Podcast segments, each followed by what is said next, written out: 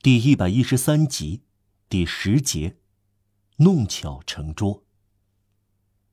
他那低矮的女人按习惯让她的丈夫行事，她等待着有大事发生。但那个汉子和科赛特走了，他那低矮过了整整一刻钟，才把他拉到一边，给他看一千五百法郎。就这些了，他说。从他们结婚以来，这是第一回他敢于批评一家之主的行动。这句话打中要害。确实，你说的对，他说：“我是个傻瓜，给我帽子。”他折好三张钞票，塞进口袋里，匆匆出了门。但他搞错了，先是往右拐。他问了几个邻居，他们使他跟踪赶去。有人看到云雀和那个汉子朝里弗里方向走去，他按这个方向大步追赶，口里喃喃自语：“这个家伙显然是穿黄衣的百万富翁，而我呢，我是个笨蛋。他先给了二十梭，随后是五法郎，然后是五十法郎，再然后是一千五百法郎，总是那么容易。他会给一万五千法郎，我就要追上他了。”再说，事先为小姑娘准备好的一包衣服，这一切都很奇怪，里面有不少秘密。抓到了秘密就不能松手。富人的秘密是吸满了金子的海绵，必须善于挤压。所有这些想法在他脑子里搅成一团。我是一个傻瓜，他说。走出孟菲美，来到转向里弗里的大路拐角。就可以看到这条路一直延伸到远处的高地上。来到这里，他估计应该看到那个汉子和小姑娘。他极目远眺，一无所见。他继续打听，但他失去了时间。路人告诉他，他寻找的大人和孩子已经朝加尼方向的树林走去。他匆匆朝这个方向奔去。他们赶在他前面，但孩子走得慢，他走得快。再说这地方他熟悉。突然，他止住脚步，拍拍脑袋，仿佛忘了主要的事，准备往回走。我本该带上我的枪，他心里想。泰纳迪埃是这样一种两面人，他有时经过我们中间，我们却不知不觉。我们还未认识他，他已经消失了，因为命运只暴露他一个方面。许多人的命运就这样生活在半明半暗中，在平静与和缓的情况下，他那迪尔具备一切条件去做，我们不说成为一个正直的商人，一个好资产者所应做的事。与此同时，只要条件具备。震动几下，使他的人性的沉渣泛起，他会竭尽所能成为一个坏蛋。这个店主身上有着魔鬼的东西，撒旦有时大概蹲在他那低矮生活的破屋的角落里，对着这个恶魔的杰作遐想。他犹豫了一下，妈，他想，他们会有时间跑掉了。他继续往前走，走得很快，几乎显得有信心，像狐狸精明地嗅出一对山鹑。果然，正当他越过池塘，斜穿过盛景大道右边的大片林中空地，来到几乎绕山岗一圈、遮住十二修道院旧水渠拱顶的草坪小径时，他看到一丛荆棘上有一顶帽子。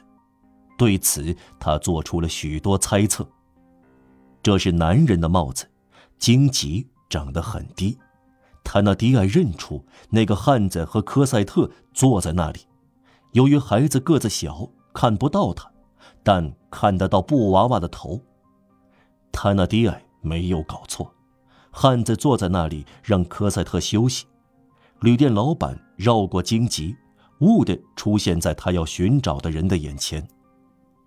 对不起，请原谅，先生。他气喘吁吁地说：“这是您的一千五百法郎。”这样说着，他把三张钞票递给外地人。汉子抬起头来。这是什么意思？他那迪埃毕恭毕敬的回答：“先生，这意味着我要领回科赛特。”科赛特瑟瑟发抖，紧靠着老头。他呢，他定睛看着泰纳迪埃，一字一顿的回答：“您要领回科赛特？”“是的，先生，我要领回他。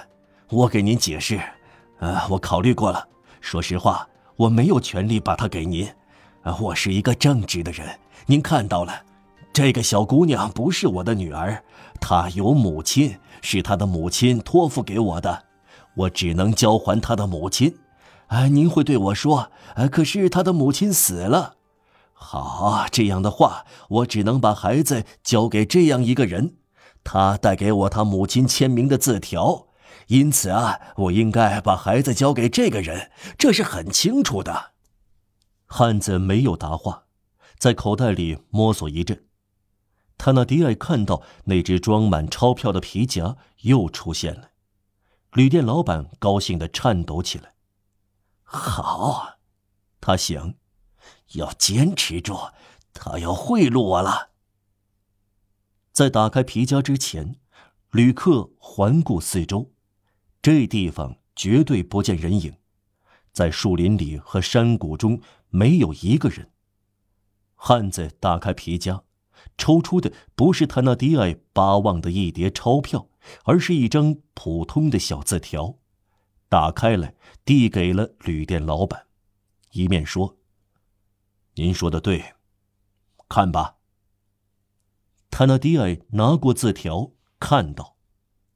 泰纳迪埃先生，请您将可赛特交给来人，会付给您各种小费用。顺治敬意，方听。一八二三年三月二十五日，于滨海蒙特勒伊。您认得这个签名吗？汉子问。这确实是方听的签名，泰纳迪埃认出来了。没有什么可反驳的，他感到两种强烈的气恼：气恼失去了他期望的贿赂，气恼被打败了。汉子又说：“您可以留下字条，摆脱您的责任。”泰纳迪埃步步为营的撤退。呃，这个签名模仿的不错，他咕哝着说：“那算了，好吧。”随后，他尝试做了绝望的努力。先生，他说：“好吧，既然您是那个来人，但要支付我各种小费用，欠我一大笔钱呢。”汉子站了起来，弹了几下皱巴巴的袖子上的灰尘，说道：“泰纳迪埃先生，一月份他的母亲算过，欠您一百二十法郎。”二月份，您寄给他一份五百法郎的账单；二月末，您收到三百法郎；三月初又收到三百法郎。此后过了九个月，每个月十五法郎是讲定的价钱，一共一百三十五法郎。您已经多收了一百法郎，还欠您三十五法郎。我刚才给您一千五百法郎。泰纳迪埃的感觉，正如一头狼。感到被陷阱的钢牙咬住不放的滋味。这个鬼东西是什么人呢？他想，他所做的正如一头狼。他抖动一下，刚才的大胆已经成功过一次。我不知道名字的先生。他口气坚决的，这回把尊敬的态度扔到一边。要么我领回科赛特，要么。您给我一千埃举。外地人平静地说：“过来，科赛特。”他左手拉住科赛特，右手捡起放在地上的棍子。他那迪埃注意到棍子的粗大和地方的偏僻。汉子同孩子走进了树林，留下旅店老板一动不动，噤若寒蝉。他们走远的时候。他那低矮注视着汉子有点佝偻的宽肩和粗大的拳头，然后他的目光回到自己身上，落在瘦削的手臂和瘦弱的双手上。